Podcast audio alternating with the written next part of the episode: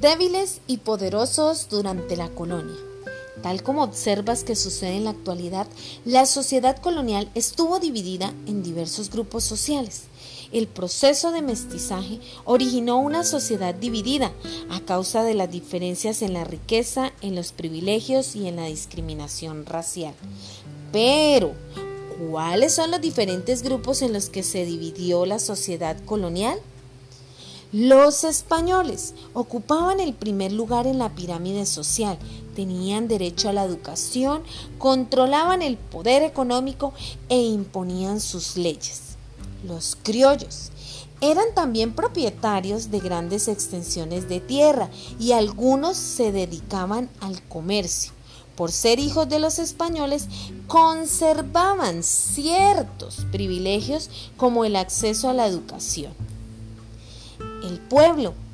En este grupo se podían encontrar los mestizos, los blancos pobres, los indígenas, los zambos, los mulatos, además de los esclavos que habían obtenido su libertad. Los indígenas habitaban el continente americano desde antes de la llegada de los españoles y durante la colonia fueron maltratados y obligados a trabajar en actividades agrícolas, mineras y en oficios domésticos. Para controlar los abusos de poder y proteger a los indígenas, la corona dictó leyes que pretendían emplearlas de manera eficiente, digna y productiva. Sin embargo, a pesar de estos esfuerzos, la mayoría de estas leyes no se cumplieron.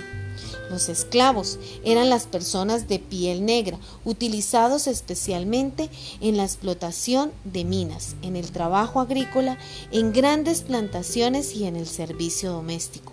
Con el tiempo, los amos de algunos de ellos los autorizaban para realizar actividades independientes, donde podían ganar algo de dinero y así comprar su libertad. Otros huían y se convertían en negros libertos, como fueron llamados posteriormente.